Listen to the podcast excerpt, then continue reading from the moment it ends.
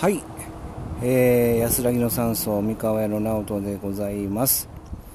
えー、30年30カ国47都道府県を歩いてきた、まあ、そんな親父でございます。今日は皆さんにお話ししたいのは、えー、普通のことをやらないということでございます。はい。まあ、これはどういうことかというと、え、我々はですねもう何かあればこの、え、まあマニュアル的な生き方ですよね。この年齢になったら、えー、学校行ってこの年齢になったら、えー、就職結婚出産ねということで何かこう型通りにこう、えー、いかかすこう周りからですねもうそろそろ結婚だろうとかねということで我々っていうのはね何かこう、えー型っていうものにね縛られてるところがあるような気がします。だから別に結婚したくななかったらねする必要はないし出産したくなかったら出産しなきゃったらいいんですよね。で、えー、就職しなかったし,、ね、したくなかったら、えー、しなくって自分でやればいいんですよ。ね、自分が本当に何かこう好きすぎるっていうことででそれをもう興味もないブラック企業とかに入ってしまうから、ね、心もやむし、で、望まないね、えー、例えばお金だけでお金っていうことに、えー、興味があって結婚する、よく芸能人ありますよね。で、すぐ別れるみたいなのがありますけれども、うん、望まないことをやってしまうから、ね、望まない結果になってしまう。本当にこれ分かりきったことなのかなっていうことなんですよね。うん、それよりも自分がこうだというところの信念を貫いてですね生きていく。でその自念自分の信念を貫いていけばもう最終的には自分的にはこれ OK なんですよね。もう自分的にはもう最高の人生な、えー、はずなんですよね。うん。まあ、その中で、えー、社会に、ね、最高になって、えー、自分のが高めたところで世間に初めてこう、ね、え、貢献していったらいいんじゃないのかなと思うんですね。だから一般的に今世の中こう働いてる方いらっしゃいますけどもどれだけの人が一体世の中の役に立ってるのかっていう話ですよね。いやでも、ね、嫌な電車に乗ってですよ。本当に嫌な会社に行ってですよ。で生産性の高まらない仕事をしてね。でそれを毎日繰り返すと。それが世の中の貢献になっているのかなっていう。それが、えー、その人の人生になっているのかなっていうね。たった一度の人生なんで本当に、えー、自分がやっていることを疑ってみる、うん。えー、朝ごはんはね食べないといけない。これね、えー、皆さん読されてませんかね、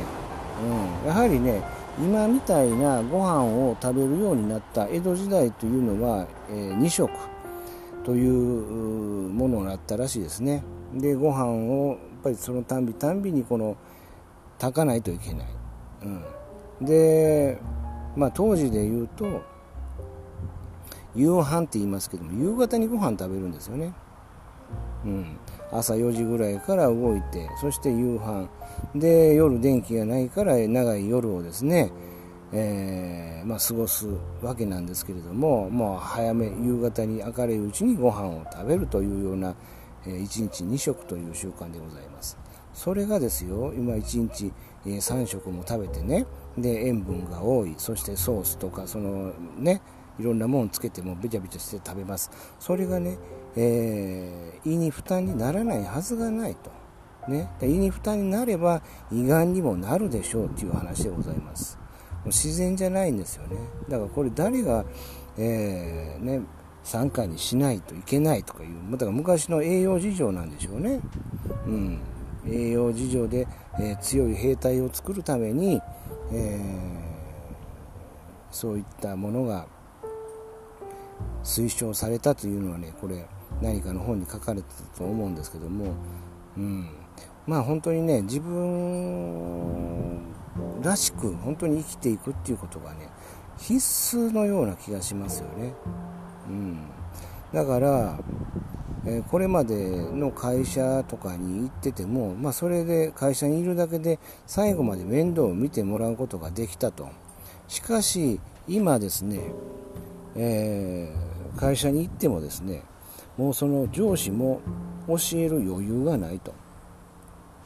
教える余裕がないしそしてね、そういった連携も取れてないからやっぱりこう生産性も上がらない。で会社もずっとその事業が続くかわからないからもう全てがこう疑心暗鬼の中で動いてるわけですよね。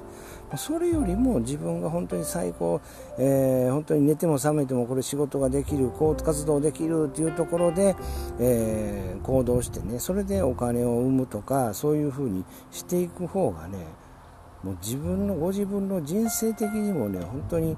えー、よろしいのではないのかなと私は思います。はい。えー、本当に皆さん、これピーポー、ピーポーでございますよ。うん。何のための人生なのか。ね、それでいいのか。あまりにもね、盲目的に行き過ぎてやしないか。周りの目を気にしながら、ね、えー、行き過ぎてやしないか。やはりね気にするのは大事なんですよ。でも、えー、しすぎっていうのはねこれ何でもそうですよね。食べ過ぎ、ね、気にしすぎっていうのは良くないことでございます。えー、ぜひね皆さんね自分らしさ、うん、当たり前というのを疑ってですよ。本当にうんまあこれ厳しいですけどね。自分でこの責任を持ってっていうのはね本当に大変やと思います。私も常々えー、そんな生活をまあねずっと続けてますんで思いますけども本当にでもそれにはでも後悔はないですね。うん。ぜひ皆さん自分の胸に通ってください。自分はこれでいいのかということを。